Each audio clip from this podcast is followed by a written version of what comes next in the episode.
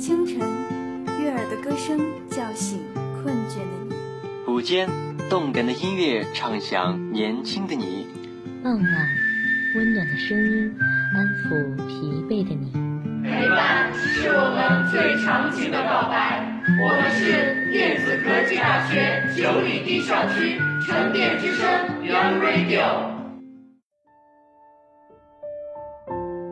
各位听众朋友们，大家好，今天是二零二一年九月二十四日，星期五，欢迎大家准时与我们相约在沉淀之声 Young Radio 党史小故事栏目，我是主播王俏。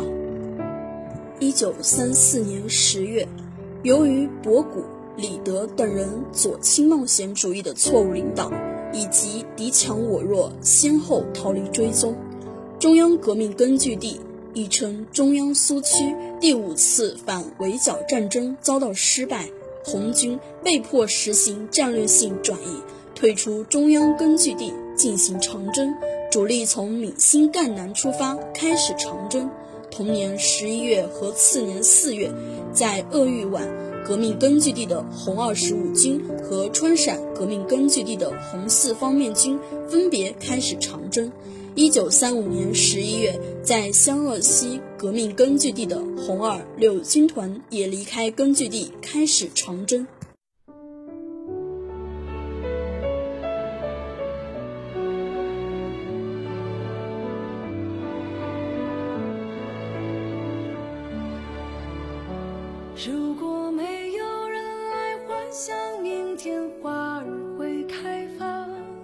就不会有人拼尽全力播种下希望。如果没有人来相信明天繁花似海洋，就不会有人跟随跋涉百年的茫茫。回首。望，路遥遥。多少心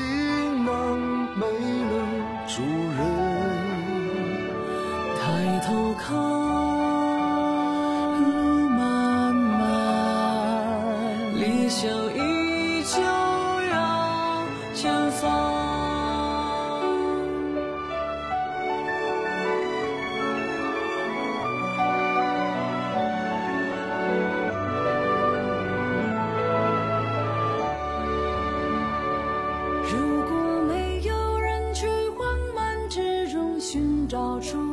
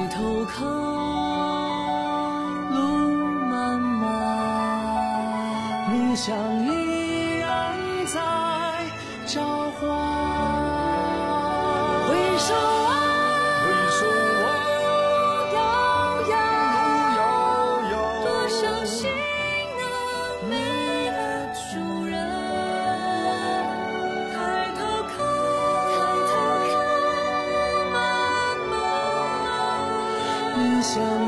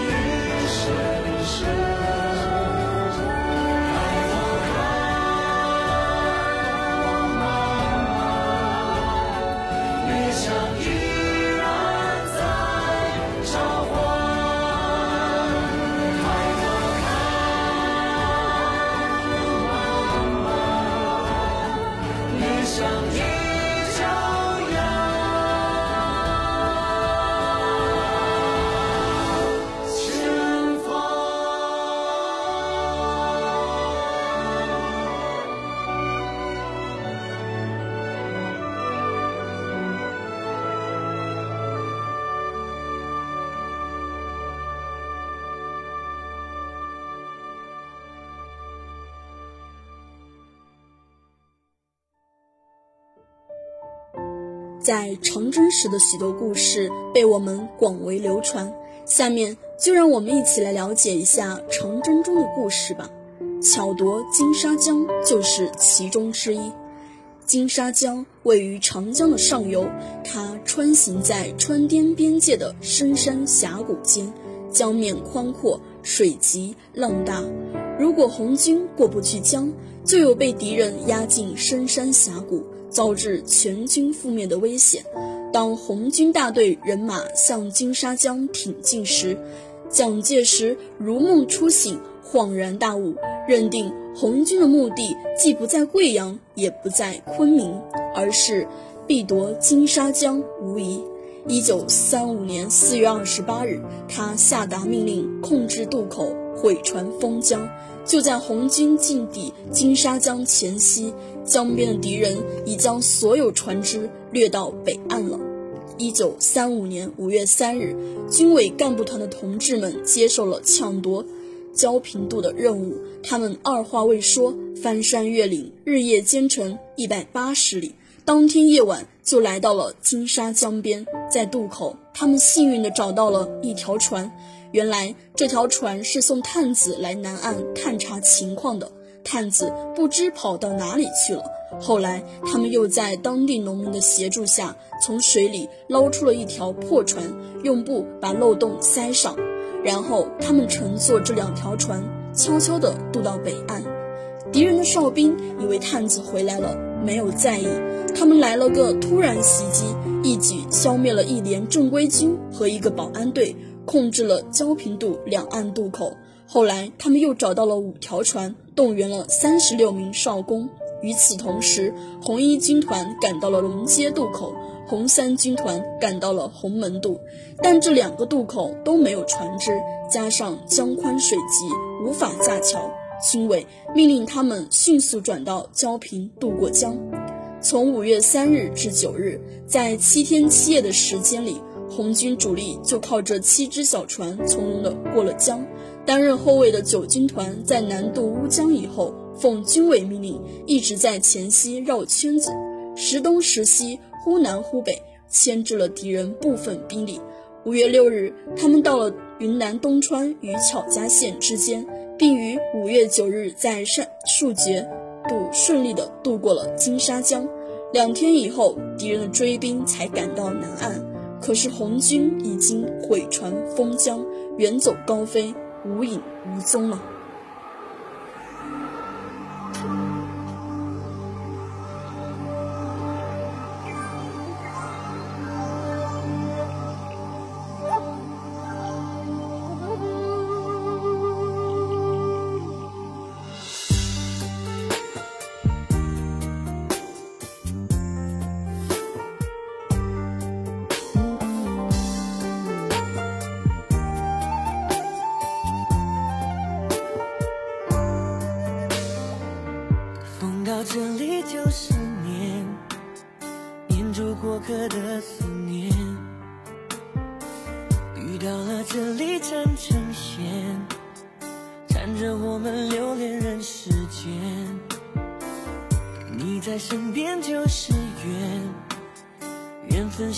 三生石上面，爱有万分之一甜，宁愿我就葬在这一点。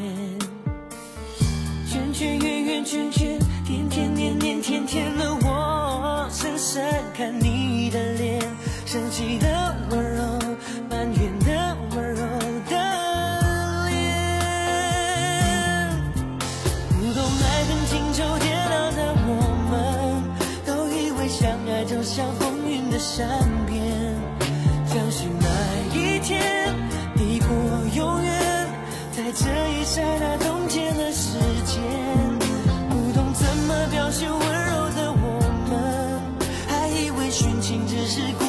转眼，你走你。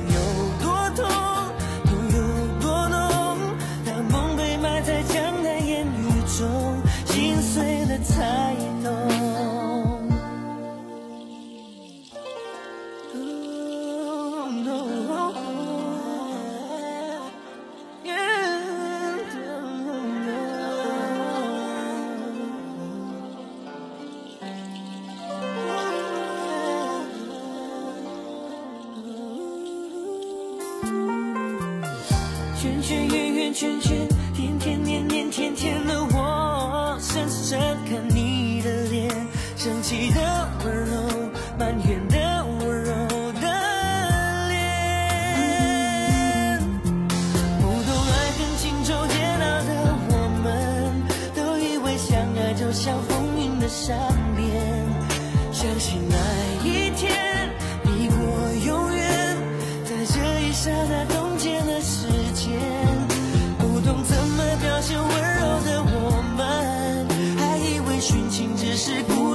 转眼。离愁能有多痛，痛有多浓？当梦被埋在江南烟雨中，心碎了才懂。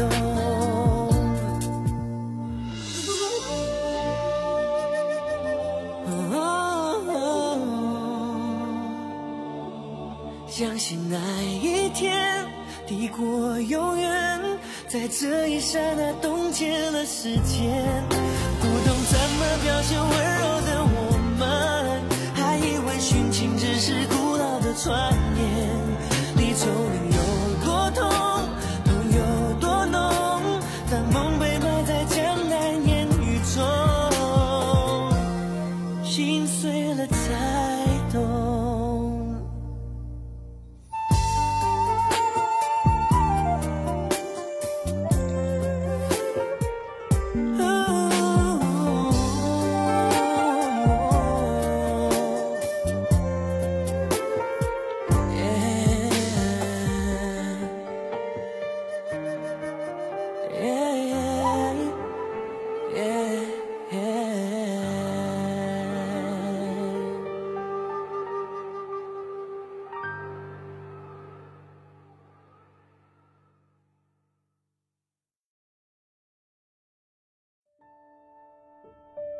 迎回来，这里是沉淀之声 Young Radio，我是主播王俏，欢迎大家继续收听党史小故事特别节目。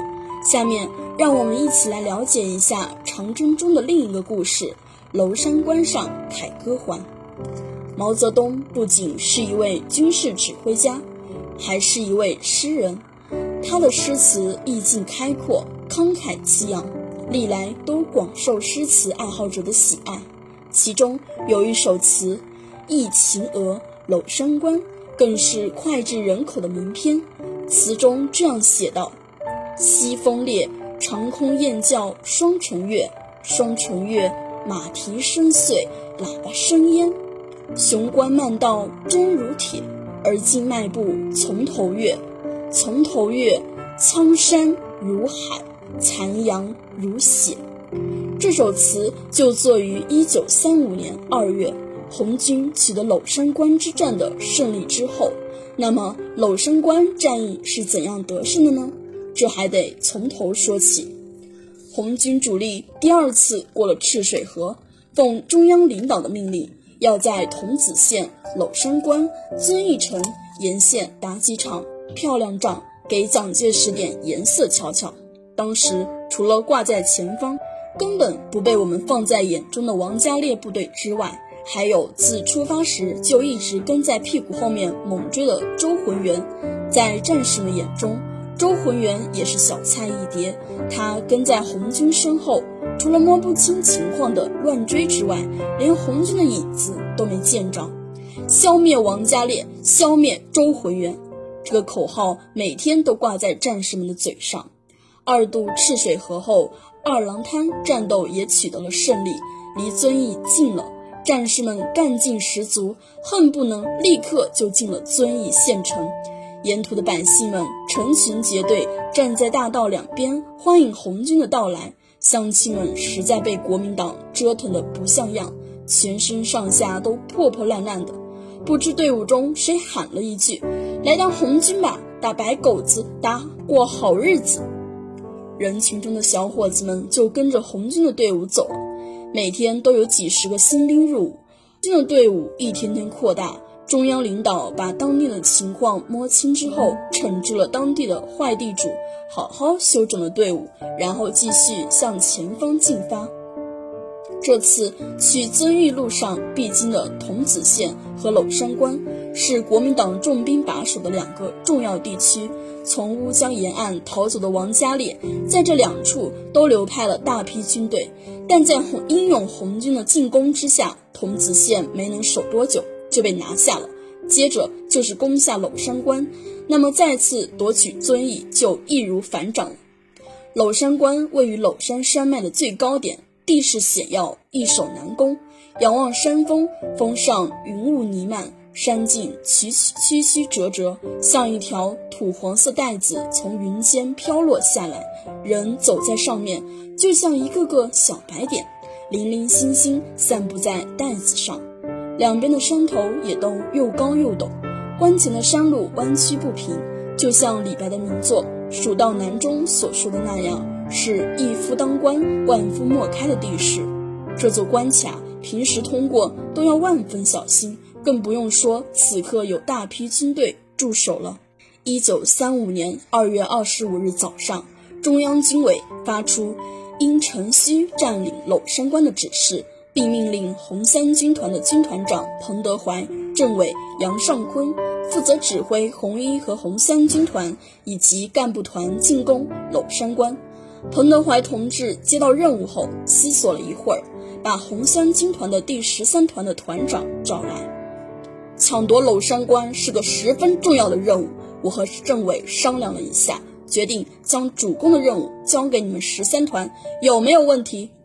十三团团长听了一下，跳起来，十分高兴。军团长将这块硬骨头交给自己，急忙说：“谢谢团长，谢谢政委。”连道别都忘了，一路跑回营地报告这个好消息。彭德怀看着他的背影，和杨尚昆相视一笑。不禁感慨万千，党给我们培养了多好的同志啊！是啊，这个十三团可是咱们红军的一把尖刀啊！红山红十三团有着光荣的革命历史，早在一九三三年就曾经打败过国民党军，有着光辉的战绩。在第五次反围剿时，有一场有名的高虎脑万年亭战斗，就是十三团打下来的。那是一场空前残酷的战斗。由于战略指导上的错误，敌人的六个主力师在大炮轰鸣、敌机环绕的配合下，向着我军防守薄弱的高虎脑阵地轮番攻击。七架飞机在空中连续投弹，几十门大炮不停地发射，阵地上浓烟滚滚，炮声震天。而我们十三团的第七连仍然坚强地守着阵地，等敌人接近了。首先用机关枪扫射，然后用手榴弹投击，最后怒吼着冲出去，把敌人拦阻在山下。同样的冲锋，同样的轰炸，同样的喊杀，红军战士们也同样的坚强，同样的投手榴弹，同样的出击。这样连续了六次之多，每一次都把敌人打得屁滚尿流，敌人的官兵死伤无数，我们的七连也只剩下七个人了。敌人吓怕了，躲起来好几天不敢出战。十三团在这一战斗中英勇顽强的精神是永远值得学习的。而今天对十三团来说，拿下这个娄山关根本不在话下。彭德怀和杨尚昆不约而同地回想起那段光荣月，对十三团充满了信心。接着又派遣了一军团的第一团向娄山关东侧的石炭关绕行。从两侧攻击敌人，而其余部队就随着前锋迈开大步向娄山关挺进。消息传回十三团，同志们立刻兴奋起来。宣传的队的同志在队伍中来回穿行，把上级的部署通知到每一个战士。同志们，鸦片烟鬼王家烈轻轻松松就拿下。众人嘻嘻哈哈的，仍在谈笑，回想着。战场上见过的烟鬼，国民党兵，原来贵州出产鸦片，王家烈的队伍中有许多都是烟鬼。湘江走过了，乌江闯过了，苗岭爬过了，一个娄山关，同志们难道飞不过吗？飞过去了！听到了战士都大声回答，大家兴致高昂，越走越轻快，好像已经都长了翅膀了。多叫炮！多捉俘虏，补充我们的弹药库。大马路上人声鼎沸，浩浩荡荡的大队人马直奔娄山关。突然，从娄山关的方向来了一群老百姓，他们都提着破旧的包袱，逃难一般的走了。一个红军干部上前询问，原来王家烈怕童子先不保，想从娄山关派兵增援，援兵正从娄山关往这边赶呢。十三团团长思索了一下，发出命令：急速前进，先跟增援的部队打一仗。战士们一个传一个，行军的速度立刻加快了。远远的，已经能望见娄山关上的一个个山峰了，白云朵朵环绕在半山腰，苍翠欲滴的参天古木，在阳光的照射下显得更加生机勃勃。这是一幅多么优美的画卷，好像在呼唤着正义的红军战士：“快来吧，欢迎你们！”走到红花园地区时，终于遇上了王家烈派来的援军。这是预期中的战斗。由于红军早有准备，这一场遭遇战占尽了先机。十三团想从中抓几个俘虏，了解一下关中的防守情况。于是，一向以敏捷迅速著称的第三营战士们，立刻爬上了左边的高山，并且不费吹灰之力就抢占了敌人企图占领的最高点。在三营的掩护下，红军战士英勇无畏，飞速向前推进。虽然敌军是王家烈部队的主力之一，但在红军战士的攻击下，这些平日耀武扬威的国军没有丝毫还手之力，一边战一边退，沿原路返回，又退回了娄山关。十三团的战士们个个英勇，一边向前推进，一边审问刚刚抓到的俘虏。有些俘虏早就不满国军的管理方式。见红军们向上冲锋，也跟着冲锋。红军战士们很高兴地接纳了他们。他们熟悉关中的情况，知道王家烈的主力昨天晚上已赶到板桥地区去了。另外两个团出了娄山关，其中的一个团去支援桐梓县，已被红军打了回来。另一个团散布在四周，巩固娄山关的阵地。转眼已到娄山关下，主攻开始了。十三团的主力不顾一切地沿着马路跑步前进，指挥阵地响起冲锋号声，那激昂的曲调推动了战士们努力抢关。从形势上看，对红军较为不利。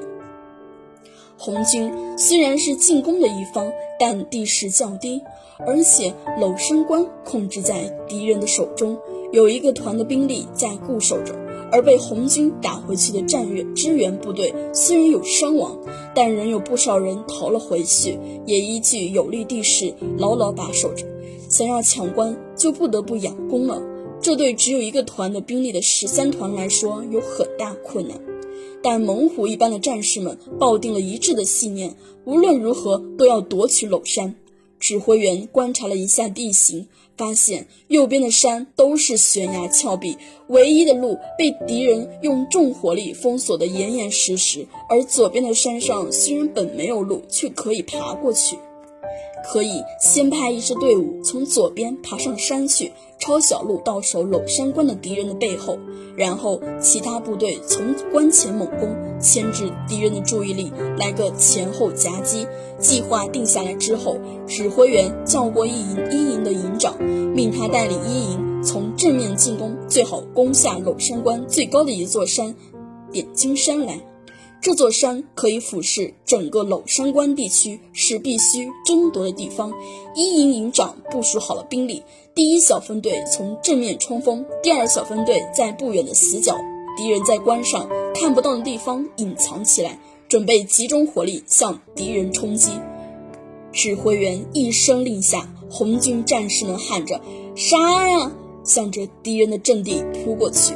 手榴弹、冲锋枪，娄山关上的敌人见红军气势如虹地杀过来，都吓得目瞪口呆，有的干脆直接弃山而逃，有的勉强支持了一会儿。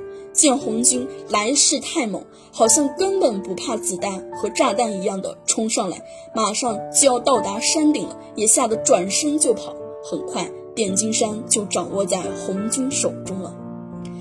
登上了点金山顶，漫漫山遍野都是红军战士奋勇杀敌的身影。隔着两个不太高的山头，娄山关里的防御部署也清楚地摆在眼前。这两个山头都被敌人占据着，红军战士们正在向上冲锋。天色渐晚，已近黄昏的时候，突然下起了小雨。此时战士们都是又累又饿。团长给同志们打气：“同志们，我们饿了，敌人比我们……同志们，我们累了，敌人比我们还累。我们跟他们拼的就是体力。大家冲啊，到娄山关里开晚饭！”在团首长直接领导下，同志们的斗志丝毫没有受到影响。大家喊着各种口号，组织一次又一次的冲锋。这里的敌人异常顽固，刚刚打下去就又冲了上来，一次又一次，反复了四次之多，令红军战士觉得十分奇怪。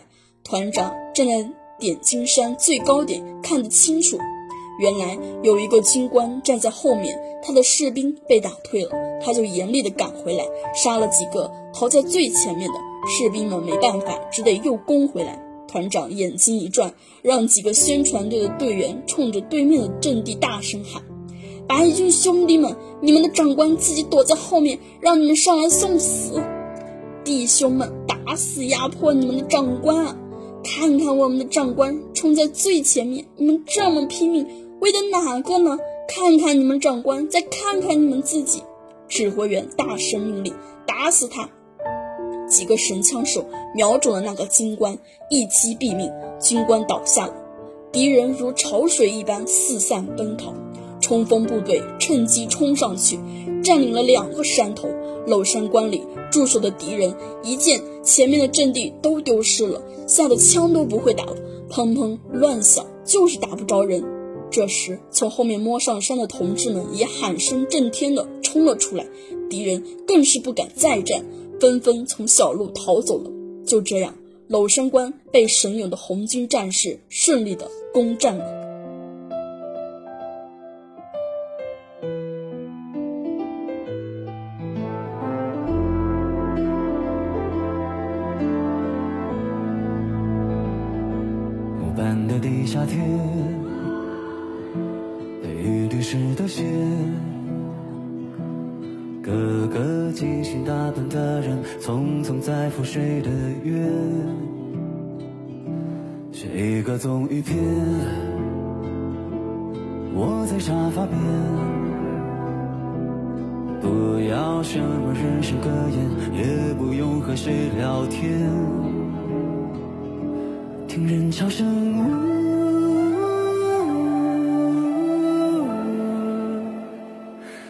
这流声，无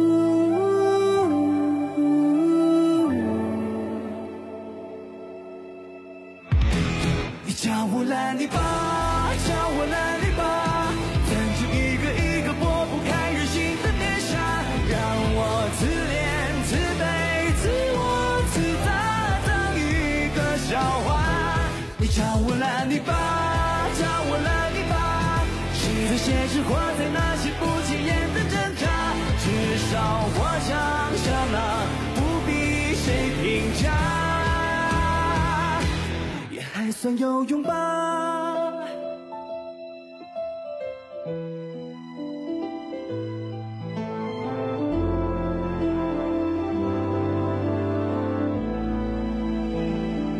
收在了你的花，藏在泥土之下，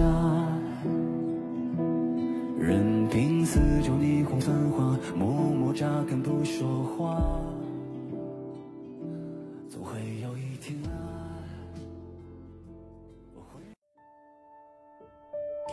欢迎回来，这里是晨练之声 Young Radio 党史小故事节目。